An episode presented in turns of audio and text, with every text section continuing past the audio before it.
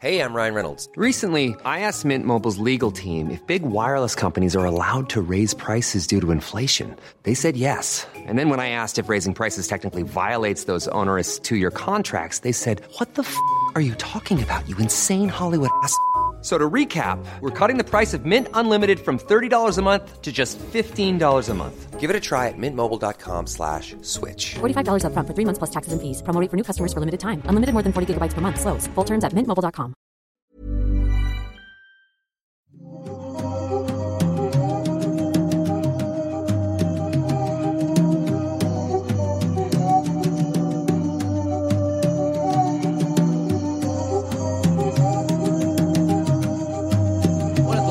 buenas noches, sean bienvenidos a Noctámbulos. Feliz año, feliz 2020, ya estamos en un año nuevo, ya llevamos 11 días de este nuevo año.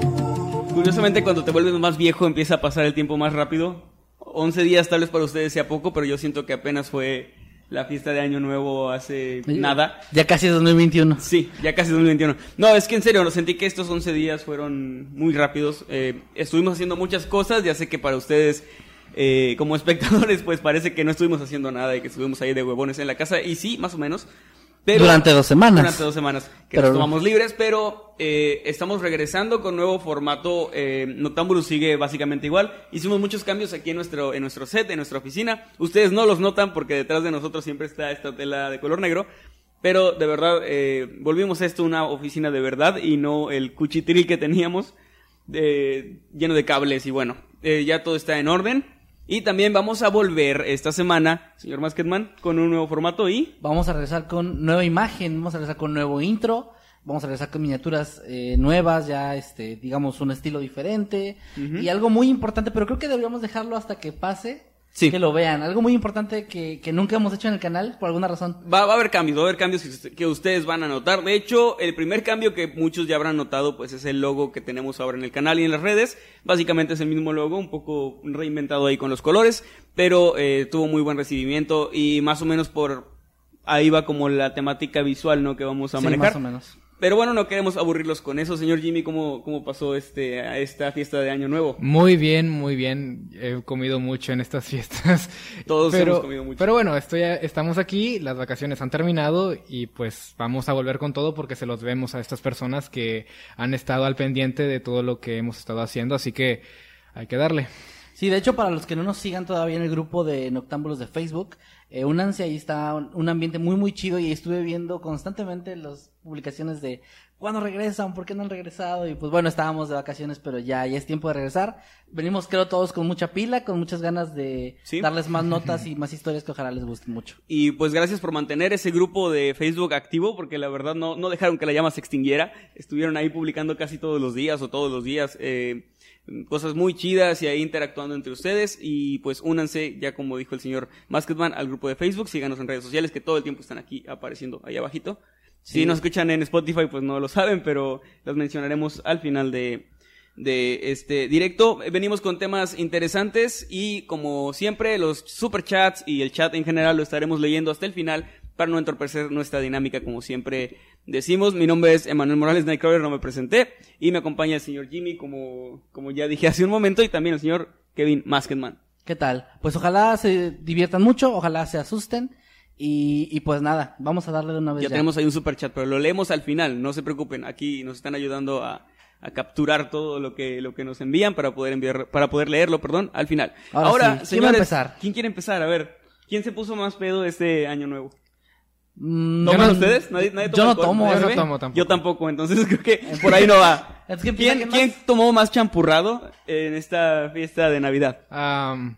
No sé, quizás dos, tres tazas, pero no mucho. Ah, yo más o menos lo mismo. Cero tazas, no voy a empezar hoy. Bueno, ah, hay Ok, empate entre nosotros. De nosotros dos, ¿quién, qué, qué podría ser? ¿Quién? ¿Algún otro no cuenta? ¿Quién comió más, más buñuelos? Yo no comí ningún buñuelo. Bueno, ya. Ah, yo ya, sí. Bueno, ahí va. Te chingaste solito, amigo. No, y creo que es un buen tema el que con el que vamos a comenzar, porque siendo un nuevo año, eh, el tema del señor Emanuel creo que es el más adecuado para Es comenzar. cierto, es cierto. Muchas gracias. Bueno, déjenme abrir mis notitas porque pues, no puedo decirles todo de memoria. Eh, mi, mi tema, de hecho, inicialmente iba a ser un tema diferente, pero Bueno, iba a ser técnicamente el mismo tema, pero un poco distinto, ya que les quería hablar acerca de las predicciones del señor eh, Michel de Nostradamus para este 2020. Sin embargo, eh, viendo que ya de esto se han hecho bastantes videos y posts al respecto, quise variar un poquito y les traigo predicciones de la señora Baba Vanga, quien falleció en 1996. Ella era una mujer de origen búlgaro y ella eh, pues tiene esta fama de haber sido también, al igual que Nostradamus, una persona con dotes proféticos y que pues al parecer ha predicho o predijo en su momento con bastante exactitud bastantes cosas que ocurrieron, situaciones que tragedias también eh, se le atribuye haber predicho también la caída de las Torres Gemelas, por ejemplo. eh, Bueno, no sé si han Nostradamus oído- también hizo lo oído- mismo. ¿Han oído acerca de ella? Sí, sí, he visto algunos videos respecto al tema, pero pues nunca me he metido tanto en el tema para decir, me sé todas sus profecías o puedo decir cuáles de estas se cumplieron y cuáles no. Realmente nunca he profundizado en eso, pero me parece un tema muy interesante porque, bueno, por la misma razón por la que Nostradamus es muy Bueno, interesante. al- algo de eso hay. De hecho, una de las cosas que le dan como es- este tinte eh, bastante misterioso a las predicciones de esta mujer es que muchas también las predijo Nostradamus, como, como decían. Y esto, aunque pueda parecer como una especie de Copia. copy-paste, ¿no? De ahí. eh, realmente ante mucha gente pues le da como esa credibilidad de que ambos vieron Algo, que sí, iba a sí. ocurrir lo mismo. Eh, Para perdón, este año- perdón que te interrumpa, pero ahorita que estabas diciendo si lo conocíamos, me quedé pensando qué tanto tiempo ha pasado en internet que no solo conozco a Baba Yang, a- digo a Baba Vanga, perdón, Sí. le voy a confundir con No, la leyenda. Baba Yaga es Baba Es Yaga otra. No, Baba Vanga a Nostradamus y he visto gente shipeándolos porque hacen lo mismo y, y son viejitos. Ne- Neta, eso no. Sí, sí he visto, no, no como imágenes, pero sí como de esos posts de X, Baba. Va- va- Imaginen lo que podrían profetizar juntos. Pues miren, nadie habría shipeado en la vida, a- más que en lo más turbio de la Deep Web, a la chilindrina con el señor Barriga y ya ven. Ay, sí. E- esa fotografía es, es terrible. Es terrible. No- no sabes. ¿No sabes? no no sé, creo que estaba mejor antes de que lo dijeran. Salió una, no sé si sea verdad, y mis respetos para los señores, porque no tengo idea, a lo mejor estoy cayendo en, en fake news, eh, en fake news, como dijo el buen Bronco, este, se queda en, en fake news, pero hay una fotografía de una fiesta o reunión donde el señor Edgar Vivar, que es el señor Barriga, del Chavo del Ocho, y, eh, ¿cómo se llama la chilindrina? María Antonieta María de las Nieves, pues están dando un beso, así besándose, y, y al parecer hay ahí como que un romance que... Surgió que 50 surgió. años después. Que surgió, sí. eh, ella es viuda, me parece. Su, su, su esposo, pues, falleció el año pasado, en 2019. Y, pues, al parecer ahí nació el amor, ¿no? Y no tiene nada de malo porque ambos, ella es viuda, él me parece que es soltero, eh, son adultos, ya muy mayores, no tiene absolutamente nada de malo. Pero en mi mente, Son- no deja de ser, mente, no deja de ser un señor de cuarenta y tantos, cincuenta y tantos que cobra la renta y una niña como de siete años. Se cobró, que- la, se cobró la renta. para mí, para mí es, es bastante, bastante Fíjense, extraño. se las cobró todas a don Ramón. Todas, Todas ojalá. y cada vamos, una vamos de a ir ellas. con el tema, porque Ah, es- sí, por el tema que les traigo es mucho menos perturbador que esto que estamos diciendo. Hay límites Bueno, incluso en eh, octámbulos. las predicciones de Baba Vanga, perdón, volviendo al tema. También, en e- para este año, también tienen algunas coincidencias con lo que supuestamente Nostradamus predijo para este año. Y bueno, pues les voy a, leer cuáles son estas eh, predicciones de esta mujer. Ella, como les dije, falleció en 1996 y sin embargo, pues se le ha atribuido la predicción de varios acontecimientos, fenómenos naturales, etcétera. De hecho, eh, encontré divididos los temas eh, por catástrofes naturales, cosas políticas y Ok. así. En cuanto a las catás- catástrofes naturales que esta señora predice, predijo, perdón, para este año 2020, está que un gigantesco tsunami podría desaparecer la India, Pakistán y partes de China y de Japón. Como sabemos, estas zonas pues se caracterizan bastante por, eh, por los tsunamis, ¿no? Sí, y sí. terremotos en general. Actividad sísmica, Ha, sí. ha habido incluso hubo un problema, no me recuerdo en qué año fue que una planta de Japón Ah, sufrió sí, sí. graves problemas, era una planta de energía nuclear y Sí, fue hubo muy consecuencias ahí graves de con la, la fauna, sobre todo. Bueno, bueno, no estaba familiarizado con eso que sucedió, pero... Bueno, tiene a lo mejor unos tres años. No, es un poco más creo, Sí. porque me acuerdo que hubo muchas imágenes, pero ya así de baja calidad. Era como 2012, creo, por ahí. No recuerdo, pero sí hubo, hubo bastante, bastantes desastres eh, físicos, financieros, digamos, para Japón Ey. con ese, con ese tsunami. Y bueno, eh, se- según esto, Rusia sería impactado por un eh, meteorito o algo así. Aunque dicen que, se, o sea, como se puede interpretar de varias formas lo que ella dijo, Podría que podría ser. ser un misil o podría ser otra cosa, pero decía que iba a recibir un, un impacto muy fuerte y que esto iba a ser además como muy visto por todo el mundo. Sabemos que, eh, bueno, cuando esta mujer vivía no existían las redes sociales, no existía nada de esto, y entonces era muy difícil que algo lo viera todo el mundo, a menos que saliera pues en la televisión o en todo eso. Pero, eh, pero en, el- en la actualidad es muy fácil darte cuenta de las noticias. En el momento en el que ocurren segundos después ya hay información en, en las redes. Entonces realmente pues esto tendría bastante sentido, ¿no? Sí. Eh, Exactamente. esto es en cuanto a las catástrofes naturales, me falta una. Varios países se verían afectados por el cambio climático. Algo que ella, que ella se supone que mencionó, es que más que una guerra, lo que podía acabar con la humanidad era nuestro poco respeto hacia la naturaleza.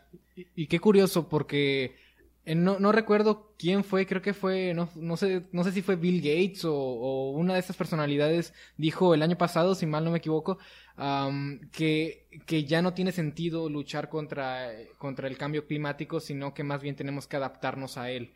O, sea, te- es una visión no hay muy... forma de darle vuelta sí, es muy descorazonador porque ya no hay manera de evitarlo, ahora tenemos que adaptarnos a él para que nuestra especie pueda prevalecer pese a pues a esto que está ocurriendo. Y realmente es muy lamentable porque bueno, ejemplo de esto lo estamos viviendo justo ahora. Es mes de enero y en la región donde nosotros nos ubicamos no hizo prácticamente nada de frío. ¿No? No, no. Teóricamente estamos en invierno. Eh, era, en- yo recuerdo cuando era niño que en estas épocas, diciembre especialmente, Año Nuevo y Navidad, todo eso, eran épocas de estar con, no sé, con 20 mil suéteres y Sí, pues. grandes, ¿no? eh, Eh, en 2004 incluso tuvimos una nevada, que es Nevó, algo raro aquí, pero que sí tenía sentido por el clima. incluso hace, no tanto, hace, eh, no sé, en 2014, 2015 hubo una helada. O sea, ah, se fue congeló todo. 2011. ¿2011? Sí. Entonces sí tiene más tiempo. No, no, no fue en 2011. porque Estoy que yo seguro regresé- porque Facebook me lo recordó. Estoy seguro porque, tal vez lo de nuevo, pero yo ya trabajaba en, ¿Ah, sí? en una fábrica y recuerdo que iba- ese día me tocó trabajar y tuve que regresar caminando un gran tramo porque no había transporte. Bueno, Y, es, y yo trabajé por ahí 2014, 2015. o sea, igual hubo varias, pero, Pero- sí, pero bueno, el punto pero- es que ya desde hace varios años ya no hay nada de eso. Exactamente, ya no hay, déjalo de heladas o, o nevadas, ni siquiera hace frío. Lo más bajo que hubo de temperatura en nuestra ciudad este, esta temporada han sido como 8 o 9 grados, cuando antes eran temperaturas bajo cero y lo más alto eran precisamente estos 8 o 9 No, grados. y en otras partes del mundo, me acuerdo que hace unos, que serán seis meses, salieron imágenes del norte del, del continente, donde había heladas horribles que nunca había habido, eh, nunca se habían registrado temperaturas tan bajas, o imágenes muy fuertes donde había animales este, como hela- eh, que habían sido congelados en segundos. Sí, eso era horrible. Y estaba muy, o sea, me acuerdo que la noticia fue un tanto fuerte, porque estaban diciendo que ese tipo de cosas están pasando en todo el mundo, o sea, en todas partes del mundo hay gente que dice, el clima no era así. Si antes era muy caliente, ahora es muy frío. Si antes era muy frío, ahora es muy caliente y viceversa. Depende de la región. Depende de la región, pero el punto es que todo se está moviendo de una forma en la que no se había visto nunca. O sea, no- nunca habíamos tenido ese tipo de, de cosas en las que las estaciones ya no coincidieran con lo que tenemos registrado. Ya nada. Ah, Incluso donde vivimos nosotros ya pareciera que solamente hay dos estaciones. Sí. Verano súper caliente e invierno Como eh, otoño, helado. Bueno, y que en este año cambió porque ya ni siquiera tenemos el invierno. No. Em, Ahora estamos según en, en plena época invernal y pues mira, te tienes manga corta, yo también tengo manga corta, sales afuera, el frío es muy leve, solamente personas muy sensibles al frío llevarían manga larga. Ah. De hecho, yo no soy nada sensible. De hecho, yo no soy nada sensible al frío. Solamente alguien muy Eh, estúpido. Yo No, dije no, no, sensible. eh, yo no soy nada sensible al frío. De hecho, tengo eh, mi, mi novia, por ejemplo, Crickster, que le mando un saludo, no sé si me está viendo. Ella es muy sensible al frío. Ella realmente sí eh, es demasiado sensible al frío. Yo no, yo sí me baño con agua fría, incluso si estamos a 15 grados y, o 10 grados me he llegado a bañar con agua fría, tiene que estar demasiado frío para que yo tenga que eh, pues calentar agua porque no tengo boiler. Tengo la, ¿cómo se llama ese boiler de Del- la resistencia. la resistencia? Sí es lo que tengo porque no he instalado Para en mi todos casa. aquellos que, por cierto, gracias por estar escuchando en Spotify y no puedan ver la imagen. Toda esta aclaración exageradísima del señor Emanuel es porque él trae manga larga. Sí, yo traigo manga larga. No, se, pero Se ah, sintió ofendido. No, no, no es eso, sino Atacado. que no me siento ofendido, pero Jimmy ya no va a estar la próxima semana, por cierto. Es uno de los cambios que no les, que no les dijimos. Nos No, vemos. eh, O sea, ya me voy, ya no importa, puedo decir lo que quiero. No, realmente, eh, volviendo a lo del clima, sí está muy feo que no, no haga frío porque no pude usar la ropa de frío que tanto me gusta No, en esta sé, temporada. pero sí es algo súper alarmante, o sea, es- está Demasiado. muy mal. Mm, Bueno, eso es en, can- en cuanto a los cambios climáticos. Y, eso. y eso del cambio climático no solamente ah, lo profetizó es esta mujer que mencionas, también Nostradamus y, Sí. y muchos otros profetas que pues, no, no se me vienen los nombres ahorita, pero igual es una profecía que muchos tienen en común y pues en parte es evidente el por qué. Es algo que se veía venir, es algo de lo que se venía hablando desde hace mucho tiempo, pese que- a que hay personas que no creen en el cambio climático, pero creo que a esas alturas ya no es, ya, ya no es, Es que no es- sensato el- el no clima- creer en eso. El cambio climático no es como cuestión de creencia, creo, está... Ya no. Es, menos es ya no. bastante obvio que algo Y, está pasando. además, yo, yo pienso que la parte impresionante de estas profecías es el hecho de que coincidan con una fecha en la que sí estamos viviendo una crisis. Sí. Porque de verdad ni siquiera en, eh, falleció en el 96, me parece que dijiste. Sí, ¿no? 96. Ponle que el último año en el que estuvo viva diera esa profecía, no sé cuándo la dio, pero dando un ejemplo, en el 96 ya sabíamos, ya era recurrente que se escuchara sobre cuidar el planeta y, y todo eso, pero no que en los 2020 iba a haber este tipo de cosas. No sabíamos, o sea, era, era como va a pasar, pero no sabemos cuándo. Incluso ahorita mismo, la gente que sigue luchando contra, contra todo este, toda esta crisis medioambiental, siguen sin saber exactamente cuánto tiempo nos queda. Para, para algunos dicen, como mencionabas tú, que ya es irreversible, Ya otros es dicen que tenemos 10 años, otros dicen que tenemos hasta 20 años, pero no se sabe. Entonces es muy curioso que sí hayan tenido como que esa, no digo suerte, porque si fueron profecías de plano estaban seguros de lo que Y estaban en, diciendo. y en aquel tiempo quizás ah, había personas que incluso pensaban que en todo su tiempo de vida no les iba a tocar ah, ver estas consecuencias de primera mano, pero estamos en 2020 justo cuando se, se dijo esto que iba a pasar y aquí está el cambio y lo estamos viendo y creo que todos los que nos están sintonizando ya sea en Spotify o aquí mismo en la transmisión pues nos pueden comentar un poco acerca de la situación climática de su región, Donde viven, la sí. cual eh, creo que es alarmante sin importar dónde, dónde te encuentres. Sí, en to- creo que en todas partes se están muy bien- viviendo estos cambios, ¿no? Eh, pasando a lo que ella predijo acerca del mundo, eh, al parecer habría un conflicto o una guerra que podría estallar. Sabemos que en este momento, de- a partir de que empezó el año, comenzaron ciertas tensiones. Ahorita creo que está un poco más calmado, pero sí hubo Sí. ciertas tensiones entre Irán y Estados Unidos. Sí. Y de hecho, me parece, no, no sé si estoy bien informado, ahí me corregirán, pero me parece que Irán ya dijo como que no va a hacer nada si Estados Unidos no hace nada, como que ya se quedaron así de, ok, este... Sí, como no- una no- tensión nada más. Sí, no vamos a hacer nada, pero ya no nos ataquen y nosotros tampoco lo haremos. Pero no sé, igual podría pasar, aunque el conflicto que ella predice al parecer sería entre Estados Unidos, porque a huevo Estados Unidos, pero no Irán, sino China.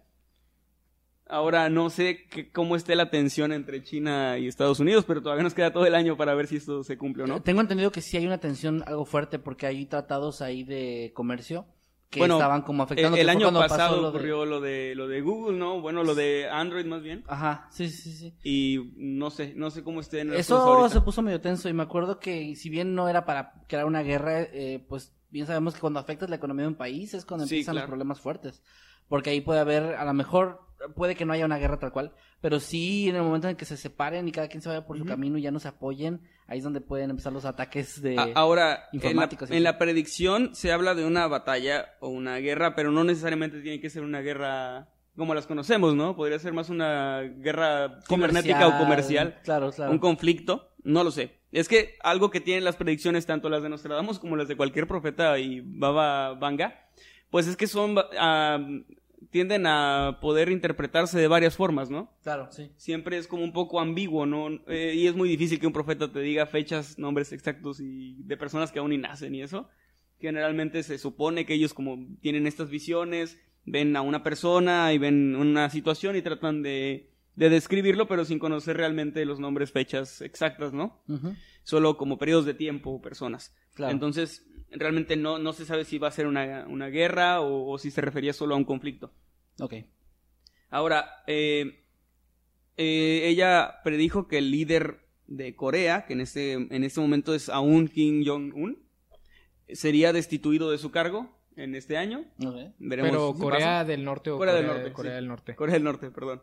Eh, que Vladimir Putin, no- no se refería él por nombre, pero el líder de Rusia, iba a sufrir un atentado. Más no explica si va a morir o no, pero es Putin, así que yo creo que no. Sí, No. yo creo- Va a detener la bala con los dientes. o- Sí, luego se va a montar en su oso y se va a ir. Sí.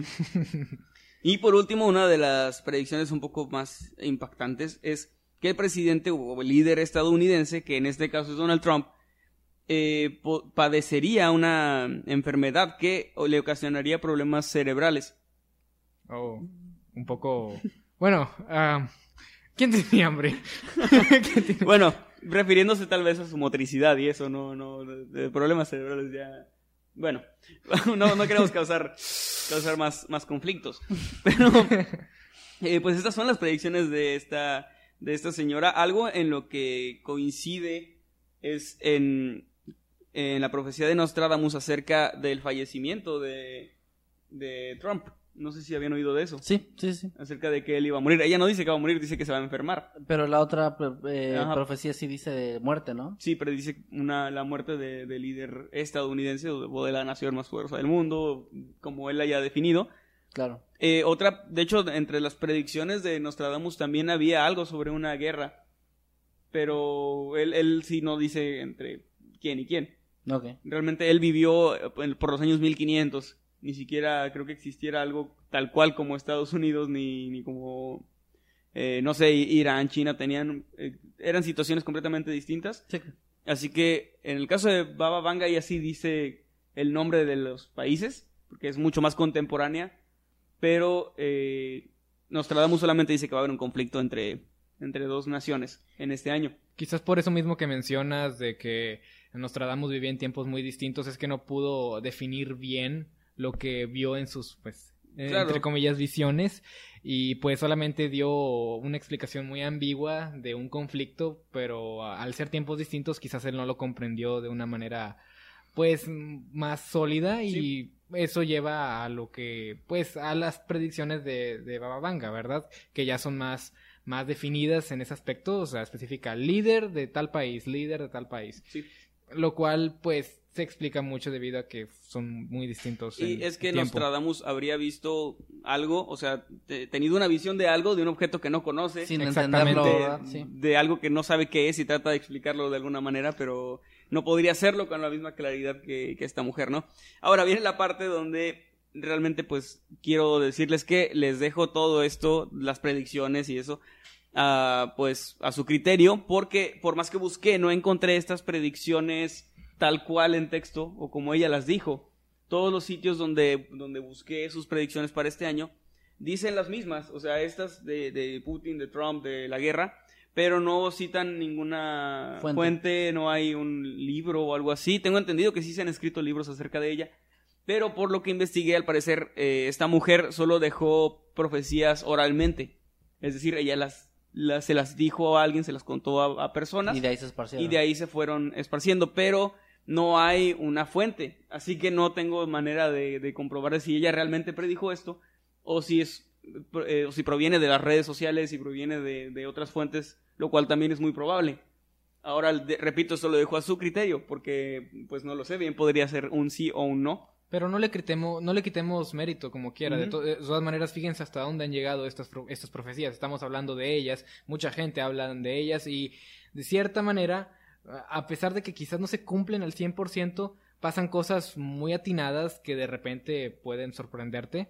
Como Sí. esta tensión que hubo recientemente entre Sí. Estados Unidos e Irán, que pese a que no, no se alinea perfectamente con ninguna de sus, de sus, de sus teorías, bueno, de sus profecías, ah, se acerca mucho, ¿verdad? A, un- a lo que lo que pudiera ser un conflicto bélico. Cierto. Y la Sí. tensión en Medio Oriente es una realidad. Y si mal no recuerdo, no sé quién lo dijo, pero eh, también fue una profecía que se hizo, que habría mayor tensión en Medio Oriente. Y creo que es justo decir que eso sí que ha pasado. Sí, que sí se cumplió, sea que sí como se sea. cumplió, sea como sea. Sí, Y bueno, estas predicciones, como, como había dicho, pues también son libres de interpretación, así que puede que, que se hayan interpretado de una manera distinta a lo que ella quiso decir. También es un, también. es una posibilidad. Y bueno, pues este fue mi tema. Eh, ahí está lo que eh, pues supuestamente nos espera para este año. Ya veremos dentro de un año si qué tanto de esto se cumplió y qué tanto no. Yo espero que al menos lo de la guerra no se cumpla ni lo del clima. Ojalá que no. Eh, o sea, realmente eso es lo que más me preocupa, sinceramente. Imaginen si la siguiente, si el próximo año Noctámbulos lo estemos transmitiendo en un búnker, Y hablando en iraní. hablando en iraní, Y por radio, con porque- nuestros turbantes. Bueno, ya veremos. en- Dentro de un año veremos. ¿Qué- ¿Quién seguiría entonces? ¿Jimmy? O... Yo creo que Jimmy sí. ¿Sí? Me parece que ok, sí. bueno, ah, mi tema no tiene mucho que ver con predicciones, sino más bien con algo un poco más oscuro, porque vamos a hablar de un libro muy peculiar que ha provocado, pues n- digamos que no ha provocado tragedias como tal, pero sí que es muy temido entre aquellos que conocen acerca de su, de su existencia y acerca de lo que, de la leyenda que, rodea- que lo rodea, ¿verdad? Muy bien. Y vamos a hablar de un curioso libro llamado Rautskina. ¿Han escuchado hablar antes de Rautskina? No, ¿qué No. idioma es? Es islandés. Ok. Es islandés. Y de hecho, pues el escritor es, es, es islandés, evidentemente. Pero fíjense, desde aquí comienzan las cosas curiosas, porque fue escrito por este hombre llamado Gottschalk Nikul, Nikulauson. Ok. Ok, es, vamos a decir, vamos a llamarlo Gottschalk, ¿verdad? Gottschalk. Quien, ir- quien irónicamente ocupó el puesto de obispo del pueblo de Olar. Olar es un pueblo, es un pueblo que está en una de las regiones norte, si más no recuerdo, de- del país, pues, Islandia. En él, es, eh, bueno, este hombre recopila muchos, muchos hechizos, muchos rituales y muchas cosas referentes a la magia negra con una finalidad muy, muy peculiar y de ser cierto, pues hablaríamos de un libro capaz de dar demasiado poder a aquel que lo domine y pues cuando digo esto me refiero a controlar a Satanás ni más ni menos. Ok. Sí, es un, es un libro que te ayuda. A como con- un, un tutorial así de. Sí, ¿cómo, contro- controlar a cómo controlar Satanás? a Satanás? El paso 7 te, sorpre- te sorprenderá. Y bueno, vamos a comenzar ah, por orden, ¿verdad? Este hombre nació en el año 1469. Para que se pongan un poco en época, esto ocurrió hace mucho tiempo. Y fue nombrado obispo en 1496. Este hombre fue, eh, fue criado en un ambiente religioso. Su familia era católica, podría ser cristiana, bueno, no está totalmente esclarecido si era cristiano o, o- o cató- o católico, eso pues ya depende de las fuentes, pero lo que era un hecho es que él era, era religioso, ¿verdad? Pero religioso entre comillas, porque era uno de estos tipos con estatus. Como bien dijimos, llegó a ser obispo, una persona con, con cargo importante dentro, dentro del pueblo. Y, se, y según los registros, este hombre era de Gembusco, ah, era un hombre muy cruel y manipulador. Y no era para nada moral, llegó a tener dos mujeres al mismo tiempo con las que tuvo dos, dos mujeres, ah, bueno, con, con- con los que tuvo hijos, pues de cada quien, ¿verdad? Él- Como dos familias. Sí, dos familias distintas, lo cual es, pues, es bastante curioso viniendo de él que, que es un obispo, ¿verdad? Sí. Entonces, este hombre, para este hombre, el estatus era muy importante. Es como todo para él. Era este, estas personas con, con, con esa necesidad de estar a cargo. Claro. Y pues, ¿qué, ¿cuál es el mayor miedo de una persona con poder? Perder su poder. perder su poder, exactamente. Entonces este hombre lo que quería era pues más poder y pues de, de una cosa u otra pasó a interesarse en la magia negra, con la cual se obsesionó. Y a través de los años él adquirió mucho conocimiento de muchos rituales, muchos hechizos con los cuales podría ah, ganar favores de ciertos demonios, con los que podría quizás causar daño a alguien, ¿verdad? Mucho conocimiento referente a la magia negra. Entonces, él en una de estas de estas reflexiones que él tenía, ¿verdad? Es, si yo puedo de cierta manera controlar que, que algunos demonios hagan ciertas cosas por mí, ¿verdad? Y con esto yo he mantenido mi estatus que yo tengo, ¿verdad? De obispo, hombre con influencia en este pueblo, en esta región.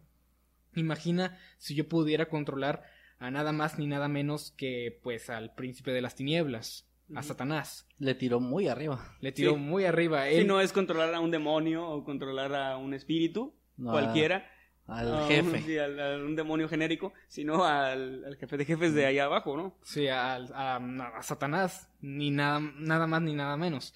Entonces, este hombre, pues, eh, eh, como ya mencionamos, tiene un conocimiento muy amplio en este, en este ámbito y comienza a redactar en papel muchos de los hechizos que, que conoció, que llegó a aprender, que él creía que si se seguían de cierta manera, si se cumplían ah, siguiendo ciertas pautas que él mismo fue apuntando, quien aplicara es, es- las instrucciones del libro podía llegar a ser el pues el quien controla a Satanás. E imagina el quien controla a Satanás pues tiene acceso a un poder pues muy grande incluso sus planes, y esto lo decía y esto lo compartía abiertamente con las, per- con las personas que lo rodeaban, pese a ser obispo, fíjense la... Eso, eso está muy extraño, ¿eh? Está muy extraño. O sea, no lo decía, quizás no abiertamente, pero la gente ya conocía. Ya es como un secreto a voces, digamos. Claro. Sabían que él estaba en este, en este rollo, ¿verdad? La gente le temía. Entonces, él, él escribió todo este, todo este libro y le llamó Rauskina, que en islandés creo que significa piel roja. Y pues cuando dicen piel roja nos estamos refiriendo pues a la piel del diablo quizás, quizás ah, con este libro puedes contra- controlar a, a quien tiene la piel roja, algo así, ¿verdad? No importa mucho, el punto es que la portada es totalmente roja, ¿verdad? Lo cual tiene mucho sentido. Pero lo curioso es que este hombre fue encontrado muerto en su cabaña, totalmente destrozado, o al menos eso es lo que algunos registros y fuentes indican, que este hombre fue asesinado de una manera brutal, fue encontrado totalmente hecho trizas en- dentro de su, de su cabaña, y el Rauskina estaba justo en medio del lugar, totalmente intacto, mientras que el resto de su cabaña estaba igualmente hecha a pedazos, al igual que él. La gente, como bien ya mencionamos, ya conocía más o menos sus intenciones. Él lo que quería eh, era controlar el mundo usando el poder de Satanás, ¿verdad? Hacerlo su esclavo. Y de cierta manera salvar al mundo, ¿verdad? Hacerse como que yo resolví todos los problemas del mundo, yo salvé al mundo, el diablo me pertenece, yo, yo soy el más acá, ¿verdad? Un hombre con, bueno, ya hemos hablado de lo egocéntrico que era, ¿verdad? Sí. un hombre con un estatus muy arriba, con un ego hasta, hasta las nubes. Pero su final fue este, totalmente anticlimático, no ocurrió en ningún momento en específico, solamente lo encontraron de repente. Y por el miedo a este libro, los pobladores decidieron enterrarlo junto con el libro, para que se perdiera para siempre. Entonces aquí es donde otra persona, dejen, voy a corroborar el nombre. Ah, Lutz, yo les digo Lutzfor. A ver, espérame, deje que cargue bien porque no quiero. Loftur. Este hombre llamado Loftur, quien era otra persona que también practicaba magia negra, esto pasó algunos años después, ah, se enteró de la, de, la, de la historia del Rautskina, ¿verdad? Y se interesó tanto en él porque, bueno, él ya tenía también un amplio conocimiento en estas, en estas artes oscuras. Se interesó en el libro porque, porque quería tener el mismo poder que, que el autor au- originalmente quería lograr. Él quería también controlar a Satanás. Pero no lo logró, no lo logró y ahorita vamos a saber por qué.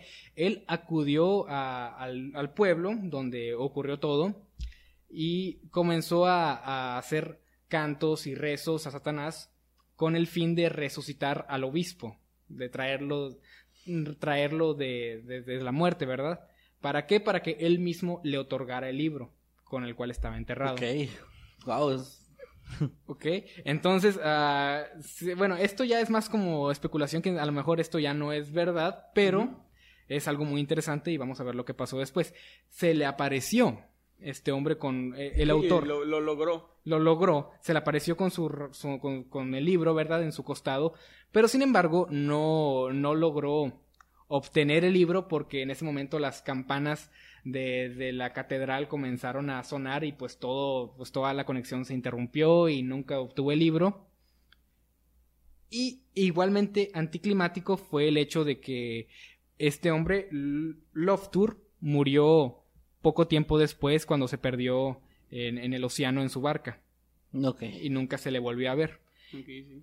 Y en, el, en aquel momento, pues aquellos conocedores de todo este asunto clamaban que Loftur fue tragado por el mismo Satanás hacia, hacia las profundidades del océano por la razón de que no quería que nadie bajo ninguna circunstancia pues lo controlara. Claro. Misma razón por la que mató al autor de una manera tan atroz como bien ya lo mencionamos. O sea, eh, bueno, técnicamente el autor tampoco pudo controlarlo porque si hubiera podido no, no se hubiera muerto, bueno, no lo hubiera matado. ¿no? No lo hubiera matado. Entonces, Pero el libro sí era lo suficientemente peligroso o tenía el contenido, eh, tenía, estaba bastante avanzado como para haber funcionado, ¿no? Sí, o sea, y vamos a asumir que todo esto, todo esto, pues, ah, todo lo sobrenatural es verdadero, ¿verdad? Que, que quizá vamos a, vamos a quitar todas las dudas por un momento. Este libro era tan peligroso no porque sostuviera alguna maldición o porque alguien le hubiera hecho un hechizo, sino por el simple hecho de que el diablo no quiere, no quiere que nadie lo controle. Si ve que alguien es capaz de, de, de hacer todo lo que dice el libro de manera correcta, pues yo no quiero que este hombre esté vivo, no quiero que me controle, pues lo mato. E- ese es el peligro verdadero del libro, tomando en cuenta todos los registros que se tienen al, al respecto de él. Ok. Y ahora, ¿dónde está el libro actualmente? Pues se presume que algunos dicen que está en, archivado en los archivos del Vaticano, nada más ni nada menos. Y en las bóvedas enormes. En las que bóvedas tienen enormes que debajo tiene. de la ciudad, ¿no? Exactamente. Está Otros dicen que sigue enterrado con el, con el obispo. Y otros dicen que fue quemado mm, posteri- posteriormente, luego la muerte, luego la muerte de, del, de Loftur.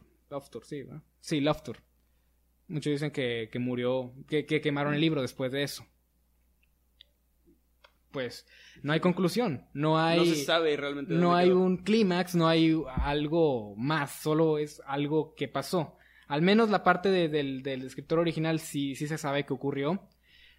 Ya lo de lo de lo del segundo el El segundo Love Tour. practicante Love Tour ya no se sabe si, si pasó en verdad, pero pero al menos el libro existe o existió y el autor pues de que murió pues también murió, eso también se sabe. Y de la manera en que murió, o sea, que fue, de, Sí, fue nada- asesinado. Todavía lo del off tour de perderse en el mar era bueno. Ok. sí, podría ser Suena una algo común. Sí. Pero aparecer en una cabaña hecho pedazos sí está bastante raro y fuerte. Dicen, ¿y dónde está enterrado el obispo para ir a buscarlo? Pues no se sabe, ¿no? Bueno. Ese es el problema. Bueno, se- si, si la historia del Love Tour es verdadera, ah, está cerca de la catedral de- del, del pueblo donde ocurrió todo esto, en Islandia. Pero bueno, si este también fuera el caso, ya se habría encontrado y lo podríamos ver en algún tipo de museo debido al valor histórico que tiene. Así que realmente no se sabe dónde está.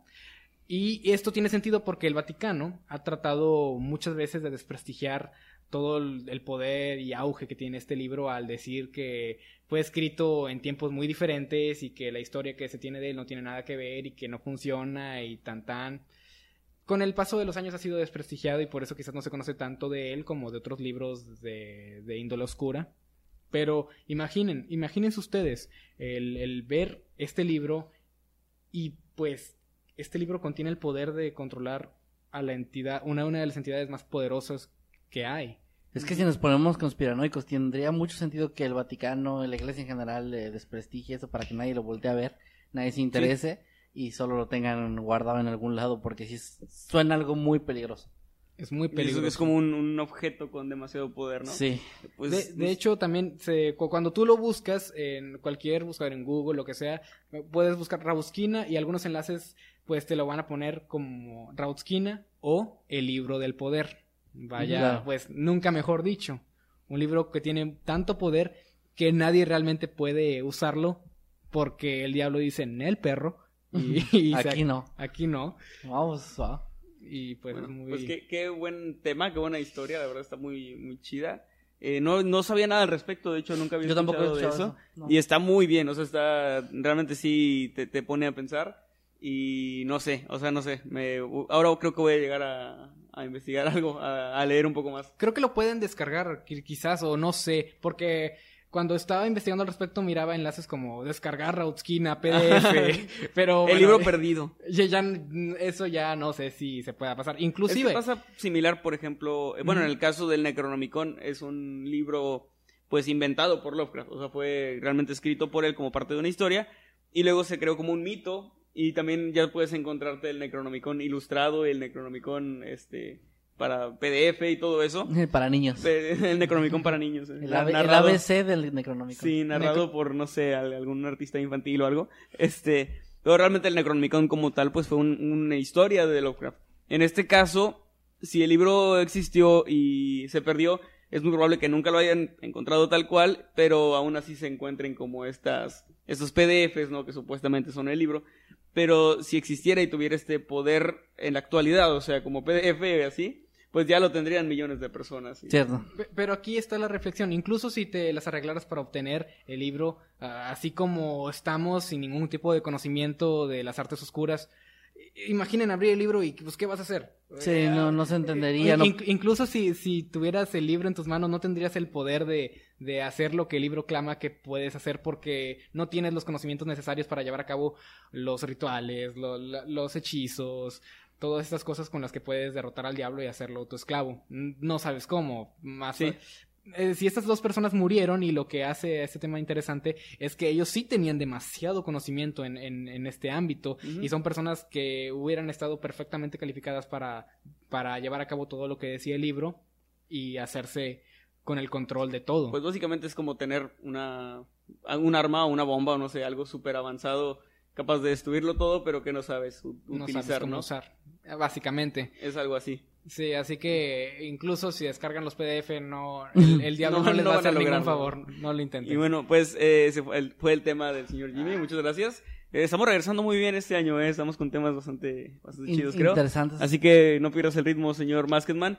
Antes de continuar, Sí, sí, sí, quiero agradecer porque no lo hicimos al inicio a Gallo con tenis y a Pito de Burro que andan por ahí. No sé si andan por ahí, pero espero que sí. Yo pensé que ibas a agradecerle a Exonsa que está aquí. Y a Exonsac, que está como siempre aquí ayudándonos también, por supuesto. Eh, lo- a lo que iba con lo de Gallo con tenis y Pito de Burros, que son todas unas celebridades en el grupo de, Ah, de Noctámbulos de Facebook, les hacen memes y todo, está muy chido. Este, los, tienen ahí ya su, su club de fans, yo creo, ¿no? De, de lo- los pitos de burro y los gallos con tenis. Es como, eh, sí, como dos, dos diferentes bandos que, que se pelean ahí entre ellos. ¿Y tú de qué lado estás? De Sí, que la, la Civil apuestas. War de Noctámbulos. Sí, va- va- van a ser como los hooligans de los equipos así de los ingleses, pero de los que apoyan a Gallo con tenis y los de burro. ¿Y qué pasó ahí? Ay, creo que creo que hubo un Nah. No, bueno. no pasó nada. Bueno, También nos complace anunciar que ya nos están escuchando ruidos eh, aquí arriba. Sí, aquí hoy al no sé. lado. Qué No, están milagro, escuchando ¿verdad? ruidos. sí, hoy está muy tranquilo. Creo el- que por fin la persona que está secuestrada ya... Ya- ya murió, Ya ya. murió. Bueno, A- eh, afortunadamente ya murió. para que ya no nos haga ruido en el Bien egoístas. Bueno, señor Masketman. Pues bueno, ¿Qué nos eh, trae? para no perder la tradición de crímenes reales que hemos traído casos eh, en estos ya 16 episodios de Noctámbulos, pues me puse a investigar sobre algo que me pareció muy interesante porque es algo que yo había escuchado en varias ocasiones, pero jamás había ahondado en el tema y me parece algo muy muy chido. Se trata de el primer asesino serial registrado en México. Ojo, Oh. aquí no hay confundirnos porque no se trata del primer asesino serial mexicano. Ese título le pertenece a Felipe Espinosa, que 20 años antes de los acontecimientos que les voy a narrar ahorita, Sí. ya había realizado sus fechorías. Bueno, pero... y que igualmente sería el primero. Eh, sí. o sea, eh, en El- teoría, ¿no? Porque realmente la historia de México es muy, muy vasta y Sí. tuvo que haber existido alguien que también, pues, asesinara a muchas personas. Sí, digamos que este sí sería Felipe, sería el primero, el primer asesino serial eh, mexicano que se sepa. Ajá. Pero el, el primero que este tenga registro tal cual y todo este bien bien bien es, historia, es este, esta persona que se llama Francisco, se llamaba Francisco Guerrero Pérez, más conocido también como el Jack el Destripador Mexicano. Ah, Oh. Sin embargo, este no era su único apodo, tenía varios apodos y ahorita vamos a ir viendo uno por uno. Su periodo de actividad entre 1880 y 1888 coincidió con las épocas en las, en las que del otro lado del charco, ya que el destripador estaba realizando sus fechorías y fue precisamente por este detalle y por el hecho de que la mayoría, el 99% de sus víctimas eran prostitutas, eh, que la Muy gente, similar. la prensa y los autores le, le dieron este título de Jack el Destripador, pero realmente era solamente esa coincidencia, no había nada más de conexión, era como ese, esa coincidencia muy fea de que al mismo tiempo que estaba pasando algo en, Inglaterra, estaba pasando también de este lado. Entonces, sí era Inglaterra lo de Jack, ¿verdad? Sí, en Inglaterra. Sí, estaba, lo dudé por un momento. Y bueno, muy bien. Eh, como les decía, eh, lo de Jack el Destripador no fue el único apodo. De hecho, es más conocido por el Juan. chalequero, el bar Juan. ¿Le decían Juan? El, el Johnny. el barba azul mexicano o el degollador del río Consulado. Algunos de estos... No, no somos muy buenos para ponerle nombres a los asesinos. seriales. No, la verdad es que no, pero fíjate que las historias o eh, los motivos detrás de estos apodos son un tanto interesantes. Por ejemplo, le decían el chalequero eh, por dos razones distintas. Una de ellas es que era conocido así porque usaba una prenda, Un o sea, el chaleco cotidianamente o mientras realizaba sus crímenes. Pero también otra, otra razón es que mantenía relaciones sexuales a la fuerza o a chaleco, como es una expresión que se usaba en esos tiempos. Ok, sí, es Yo no que no había escuchado nunca. Yo tampoco, y ahora ya la voy a empezar a usar. Este, a chaleco. ahorita voy a con Maye Maye. No, no es Eh. cierto. Eh, por otra parte, la, el apodo de Barba Azul es, es, eso sí me pareció sumamente interesante y lo tuve que investigar. Es por un cuento de hadas de origen francés, originalmente publicado en el año 1697 por un autor francés que tiene un nombre en francés y no lo voy a decir. Eh, en el que una mujer descubre que su marido mantiene ocultos los cadáveres de sus ex esposas en el sótano. También era un apodo que se le dio a este hombre, eh, da- dando referencia a ese cuento. Y bueno, ahora sí, ¿qué fue lo que hizo este señor? ¿Qué fue lo que hizo Francisco Guerrero Pérez? Pues básicamente él, durante esos ocho años de actividad, se la pasaba contratando los servicios de prostitutas al azar. Realmente nunca se vio que hubiera algún tipo de patrón específico, solamente el hecho de que eran prostitutas. Contrataba sus servicios, tenía relaciones con ellas y poco después de eso las asesinaba de una manera atroz y aventaba sus cuerpos en el río.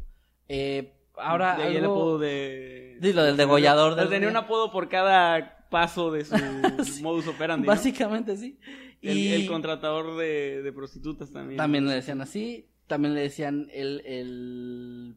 Ay, no, ya se me perdió el chiste. Bueno, es que aquí tenía algo de eso. Bueno, durante los ocho años en los que estuvo activo, asesinó al menos a 20 mujeres. Al menos se tiene registro porque se encontraron cadáveres eh, que sí estaban eh, hechos pedazos. Entonces, eh, lo- por lo que se pudo formar de todo esto eran al menos 20 mujeres, pero se tiene como la idea de que fueron de hecho más, algunas cuantas más.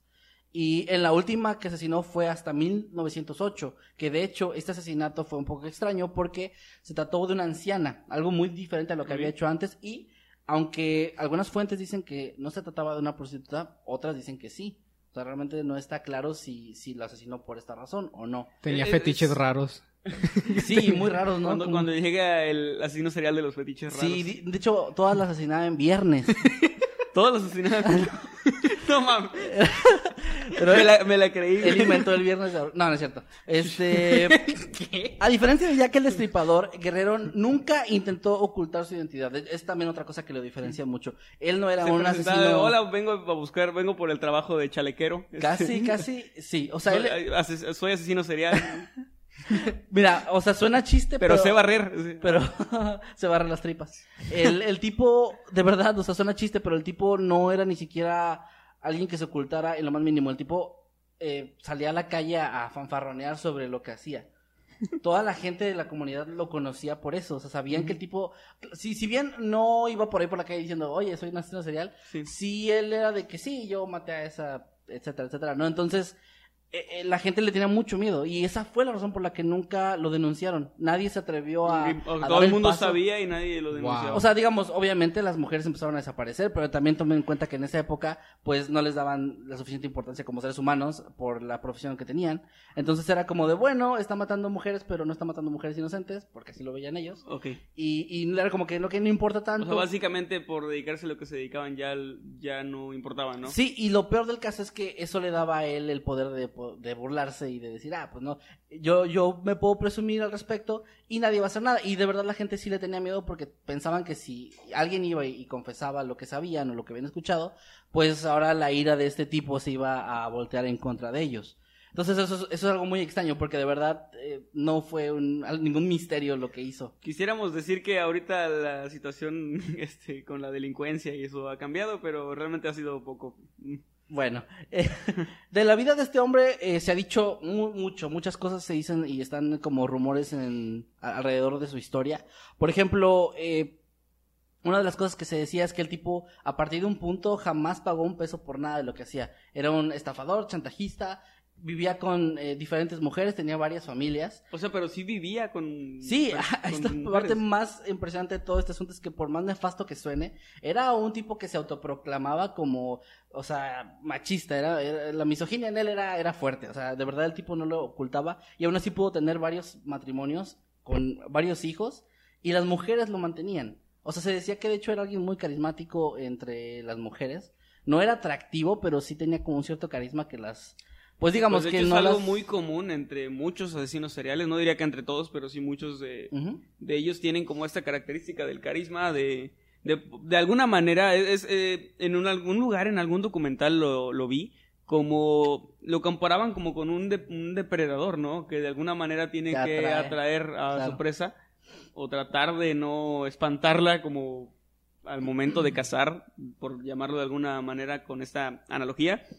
Y, y tiene mucho sentido que muchos sean así precisamente. Sí, Que primero muestren una, una cara Una faceta, amable, no sé, a sus víctimas y... Lo, lo que me sigue pareciendo extraño es lo bien conocido que era todo lo que hacía. O sea, todo el Lo mundo que me sabía. sorprende es que no se hubiera esparcido el rumor entre, entre las prostitutas, ¿no? El decir, oye, no, no vayas con este tipo. Sí, es, es muy extraño porque eh, les decía, todos los, al menos todo lo que se conoce de lo que hizo, se llevó a cabo de la misma forma. De- simplemente contrataba los servicios y luego las asesinaba. ¿Y qué tanto, qué tanto variaban los lugares donde ocurrían los asesinatos? Era en la misma ciudad. ¿En la misma ciudad? Sí, de hecho tengo entendido que era en la Ciudad de México, bueno, en cerca de la Ciudad de México. Pues es que antes la Ciudad de México en esa época era como pueblitos pegados. Ujú. O sea, era como por ahí. Eh, no, no tengo, de hecho, sí busqué el dato como exactamente dónde era, pero parece que fue todo alrededor del mismo sitio. O sea, no, no se estuvo moviendo a varios lugares diferentes para hacerlo. Y de hecho eso le daba la facilidad de poder llevar y tirar los cadáveres al mismo río, que fue donde al final se encontraron. Ahora, eh, la mayoría de sus víctimas, como dije antes, jamás pudieron ser identificadas. Pues tan solo alguna que otra sí se tenía el nombre, pero había cuerpos que sí, de verdad, estaban Bueno, en- irreconocibles. en- también en esa época era un poco difícil, mucha gente no, no tenía ni siquiera un documento de identidad, un acta de nacimiento.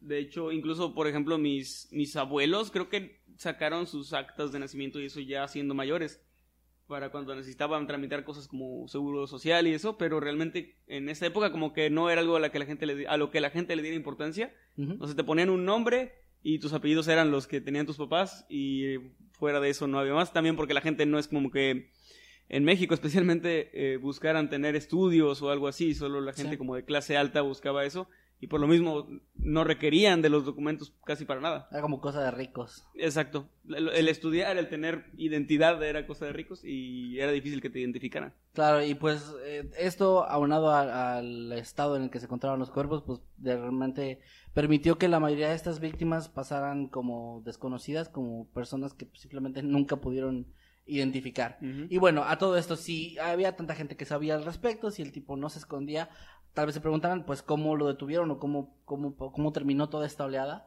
Pues resulta que, como les decía, en el año 1908, ya después de mucho tiempo de haber terminado su, su actividad, digamos, Sí. un niño llamado José Inés Rodríguez fue el testigo de la violación y posterior asesinato de la anciana que les comenté antes. Este de la niño, última víctima. Sí, de la última víctima, la última víctima conocida. El niño era un pastor y estaba arreando su ganado cerca del río cuando escuchó los gritos de la mujer, se acercó y mientras ocultaba en los matorrales atestiguó todo lo que pasó. Y además, dos mujeres apellidadas Solorio vieron a Guerrero limpiarse de la sangre o, la sangre que tenía del- de, lo que había hecho, este, de los brazos, la cara y el tórax con el agua del río pocos momentos después.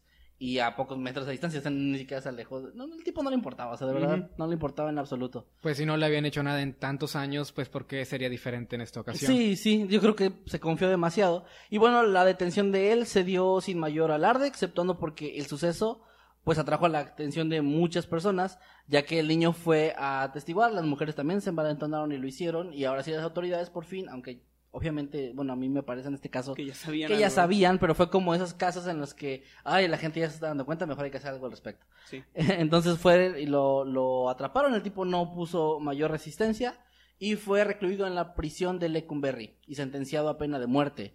Dato curioso, ahí estuvo Juan Gabriel también.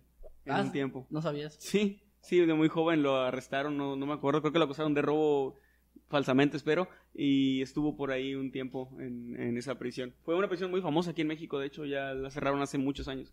Pues bueno, pues ya ves. Ahí estuvo nuestro amigo Francisco Guerrero y bueno, Y Juanga. y Juan. Dato curioso.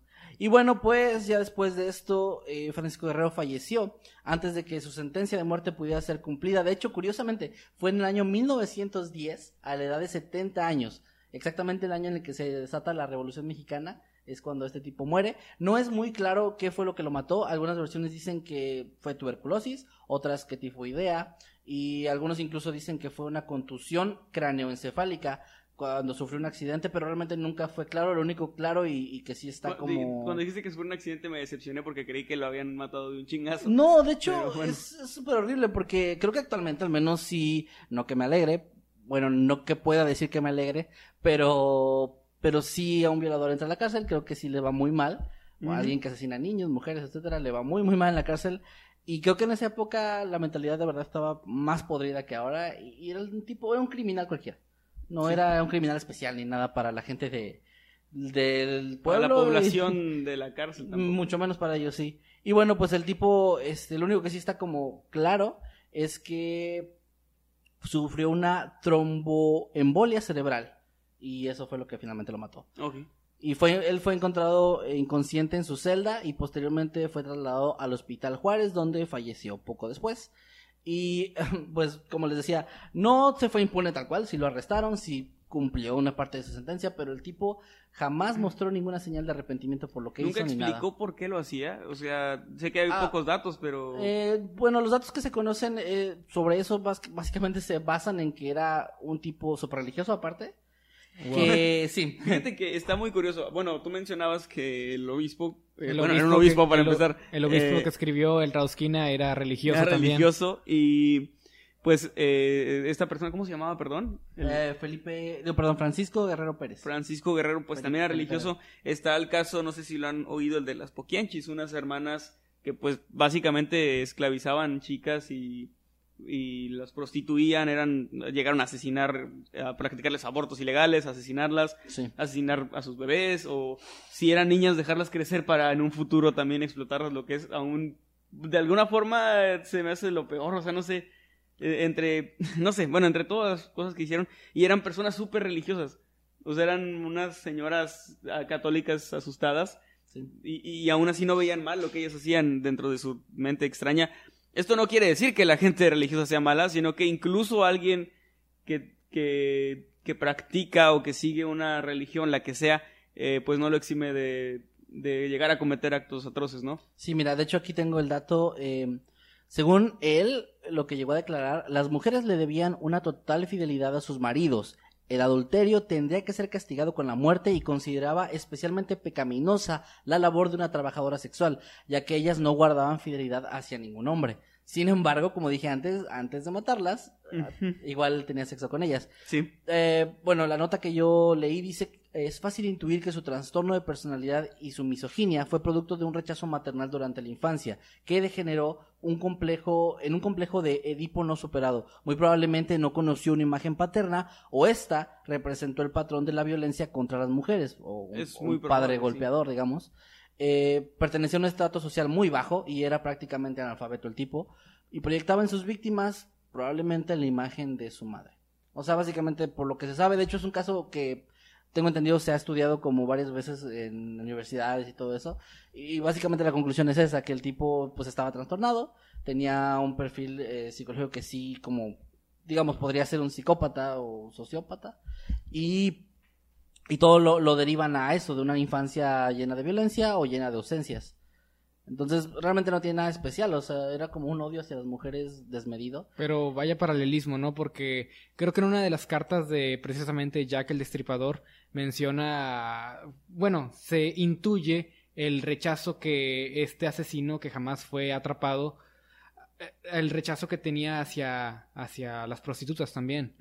De cierta manera es otro paralelismo, ¿verdad? Sí. Ahora tiene mucho sentido que le digan el, el Juan el Destripador.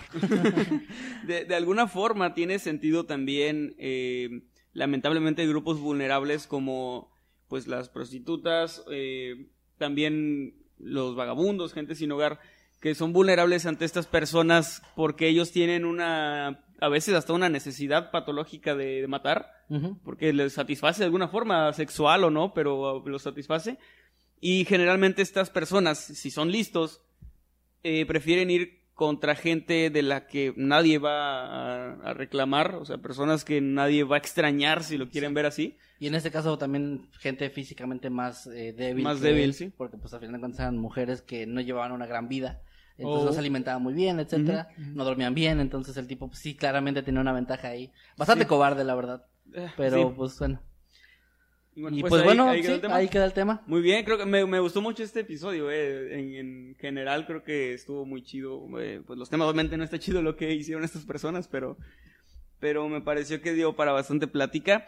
Muchas gracias eh, a toda la gente que, que estuvo aquí, que, que está aquí todavía, de hecho fueron, no sé cuánto fue el pico, pero hubo, creo que, creo que estuvo bien para el regreso, ¿no? Sí. Aquí Y gracias hecho, a todos los que están comentando, Tenemos varios eh, Ya vamos a leer sus superchats. Sí, ya los tenemos aquí. Por ejemplo, los comentarios. Sam Walker nos mandó eh, un superchat. Dice: Hola, es bueno estar con usted. Ya se extrañaba. Dijo usted en plural, en singular. usted. Se refiere a uno de nosotros nada más. A uno, a uno de, Uno de nosotros, ¿quién será el bueno? También aquí Suriel García nos dejó un superchat. No dijo nada, pero nos dejó un superchat. Muchas gracias. No sé si quieren leer alguno de ustedes, amigos. Ok, eh, Cal- Khaled, creo que así se pronuncia, nos da 20 pesitos y nos dice, hola, saludos, son los mejores. Muchas, Muchas gracias. gracias. Eh, Dickerson Rodas también nos dice, quiero recrear una de sus historias en cortometraje. Muchas gracias, eh, Dickerson Rodas. Y pues claro, Rol- rola el Zelda cuando, Sí, cuando lo por tengas, favor. ¿no? Para poder, para poder ahí compartirlo. Eh, Jimmy, ¿algo que quieras leer?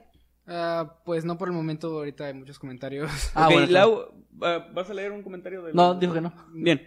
Lau MR dice, hola chicos, feliz año, que tengan mucho éxito este 2020 y siempre, ustedes son los mejores, nunca me puedo, nunca me pierdo sus videos, perdón. Los amo, jaja, saludos. Muchas gracias, y nos da gracias. 50 pesos. Muchas Ya gracias. se armó la peda. Uf, Aunque no tomamos. aunque no tomamos del el champurrado. Ricardo Reyes Jimares también nos deja un superchat. Muchísimas gracias, aunque no dice nada, igual, muchas gracias. Y, ah, no puede ser, estoy viendo un comentario aquí que me rompe el corazón. Eh, nuestro administrador Pito de Burro Estoy leyéndolo también, ¿sí? dice que tuvo un accidente y que se quebró el brazo. Muy Ay, mal. Mucho no, Pito de no Burro, ojalá que te, que te mejores pronto. Qué, qué mal que perdió una de sus... De, de- No sabía que de sus extremidades. no sabía que los pitos de burro tuvieran brazos. Pues ya ves. bueno, pues ya no sé, no sé a qué se refiere exactamente. Muy bien. Eh, va- vamos a leer un poquito Estoy- de lo que está ahorita en vivo. Ujú. Ok. Eh, gente, si nos quieren decir algo, esta es su oportunidad. Los estamos, Estamos leyendo. leyendo. comentarios. Dice ando enamorada de Manuel. Gracias. A Crixta no le gusta esto. A Cristian no le gusta ese comentario. Le acabas de romper el corazón con ese gracias. Me voy a casar. Me voy a casar en marzo. Saludos a Marisela Centeno que me está pidiendo ahí un saludo. Saludos.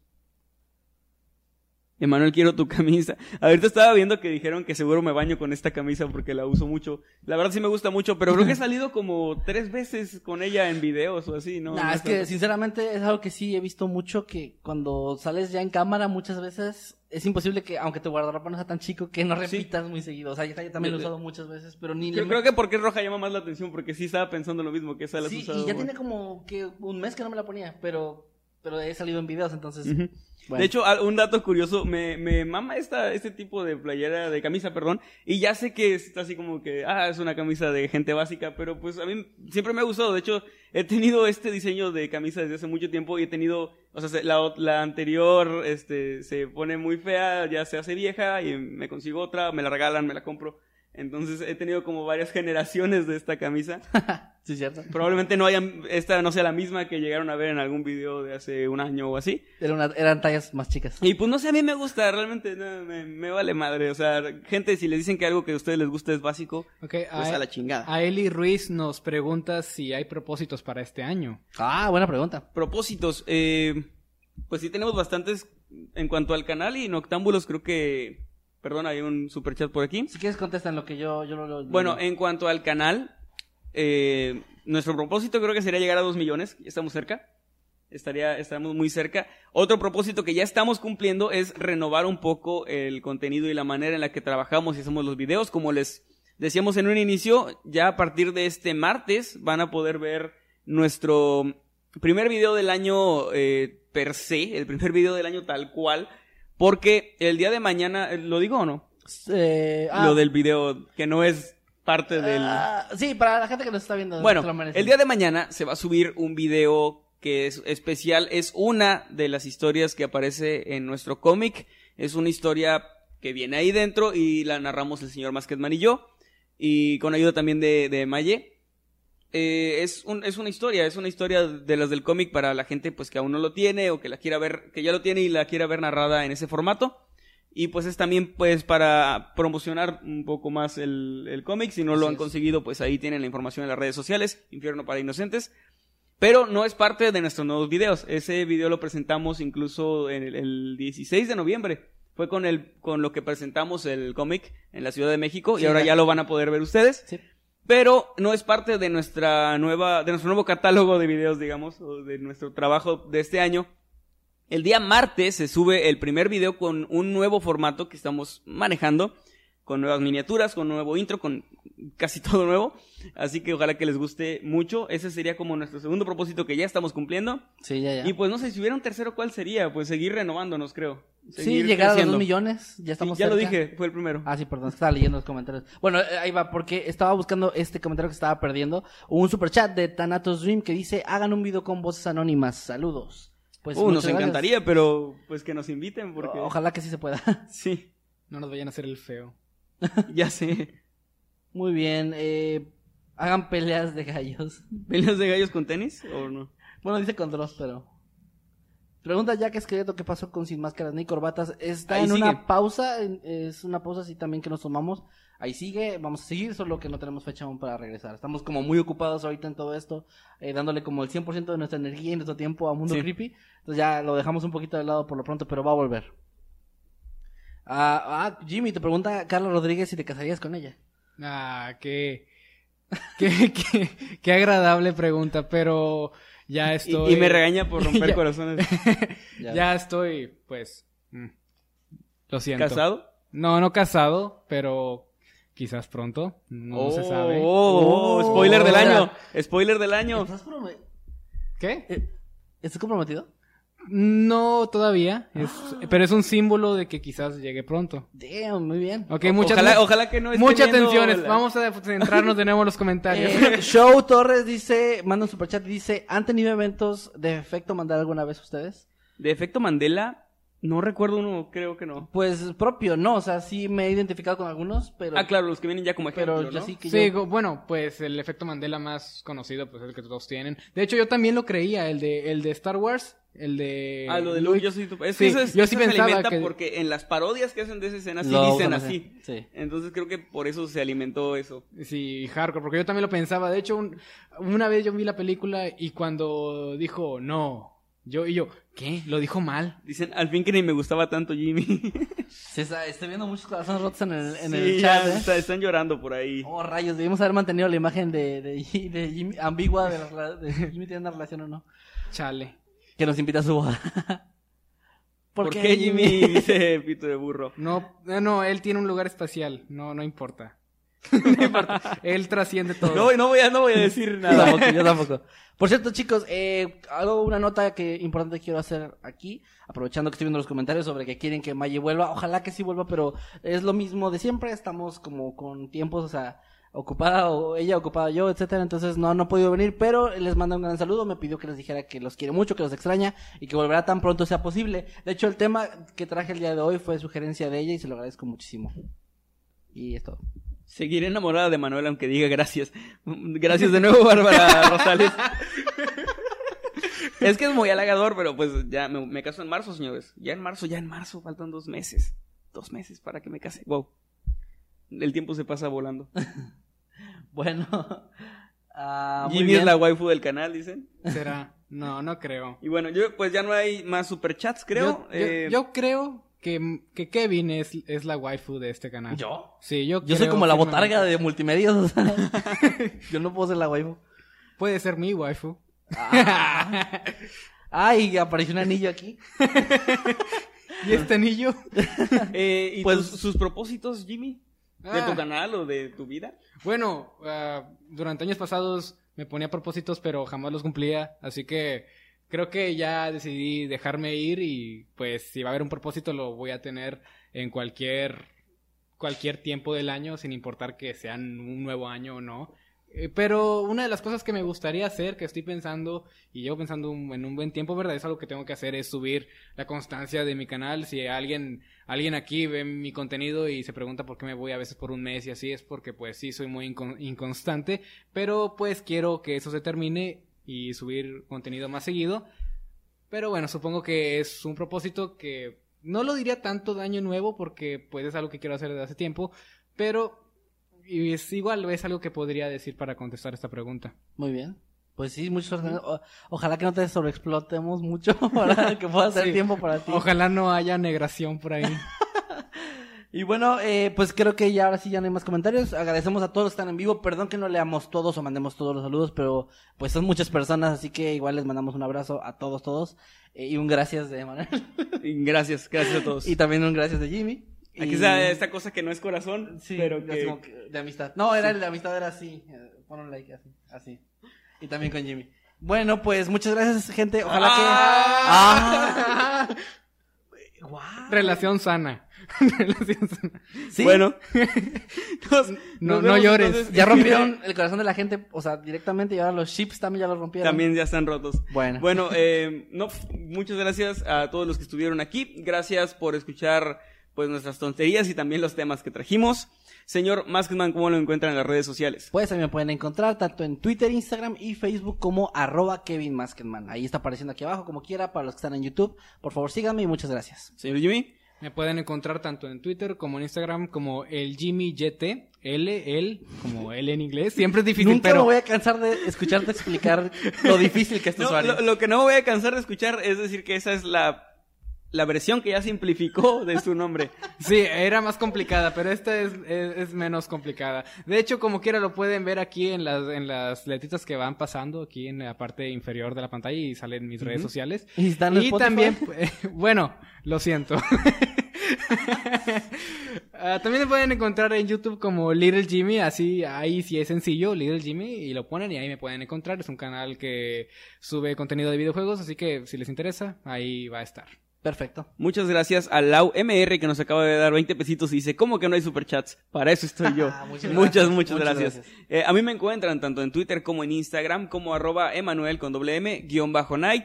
Y pues por ahí eh, estamos, este, va- vamos a estar actualizando, voy a estar actualizando ya eh, más mis redes porque me tomé vacaciones de, De todo, del ¿no? canal y también de las redes porque aunque no lo crean, también es un poco difícil estar alimentando de contenido pues las redes sociales, ¿no? Ah, es difícil cuando no somos personas interesantes. Exactamente, cuando en mi vida lo único que hago es estar ahí en la casa sin hacer nada, Levantar. pues es difícil hacer historias al respecto. Y pues bueno, Quizás deberíamos comenzar a hacer exploración, exploración urbana. de hecho es un es algo que hemos hecho dos veces.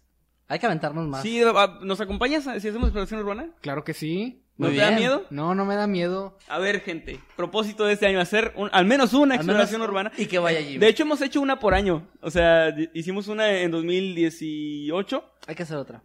una en 2019 que fuimos a Monterrey, vamos a hacer una este año. Ok, Y- bueno, ya dijeron. Y a ver a dónde, no sé a dónde, pero y bueno. ustedes están de testigos. Tiene que haber exploración urbana este año. Si no se suscriben masivamente de Mundo Creepy, ya dije. Sí. y bueno, ya, ya olvidé lo que iba a decir. Bueno, síganme en redes sociales, síganos a todos. Aquí están apareciendo de todas formas. Si estás en Spotify, pues ya las escuchaste. Y si estás en Spotify, por favor, danos follow porque eh, ya vamos a empezar también a subir, obviamente, al volver Noctámbulos. Vuelve a todas las plataformas, no solo aquí en YouTube, vuelve a Spotify. Creo que la voy a subir mañana a Spotify porque tengo varias cosas que hacer todavía llegando a la casa. Y mañana me tengo que levantar súper temprano. Así que yo creo que mañana ya estará disponible. Perfecto. Pero pues gracias por seguirnos allá, gracias por suscribirse por acá. Si nos escuchan en Spotify y nunca nos han visto y quieren saber por qué dicen que Jimmy es tan guapo y por qué traigo camisa de cuadros y por qué Maskman lo existe, eh, pues pueden venir a YouTube, a- al canal Mundo Creepy. Igual si ponen Octámbulos en el buscador ya les aparecen ahí los capítulos, ¿no? Y pues suscribirse o lo que quieran hacer o, o dejarnos un comentario de, de que ustedes lo harían mejor. Por Muchas cierto, gracias. gente, hay que aclarar que esto vendría siendo como una segunda temporada. Sí, Porque sí, es como un regreso de... Es como un regreso y vamos a tratar de mantener este formato. A lo mejor cada 15 capítulos nos tomamos una semanita de descanso, regresamos con algo nuevo y, y ya veremos qué vamos a hacer para las siguientes. Gracias por estarnos siguiendo, gracias por estar aquí y pues ahora sí ya sin nada más que añadir. Sí.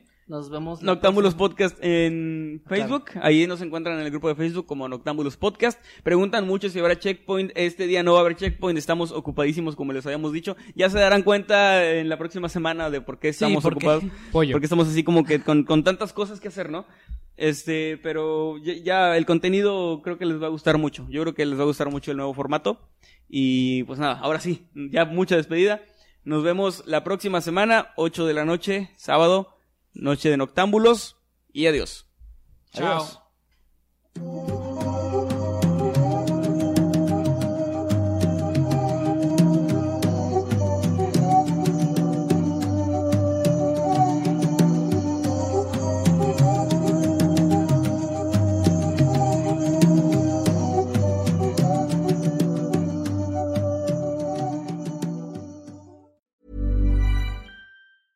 Hey, folks, I'm Mark Marin from the WTF Podcast, and this episode is brought to you by Kleenex Ultra Soft Tissues, your ally to help tackle your allergy symptoms this season. I love the change of seasons, but nobody loves pollen and all those other things floating in the air that make you sneeze during this nice weather. Kleenex Ultra Soft Tissues are hypoallergenic and allergist approved, so fight back against watery eyes and runny noses without worrying about irritating your skin. For this allergy season, grab Kleenex and face allergies head on.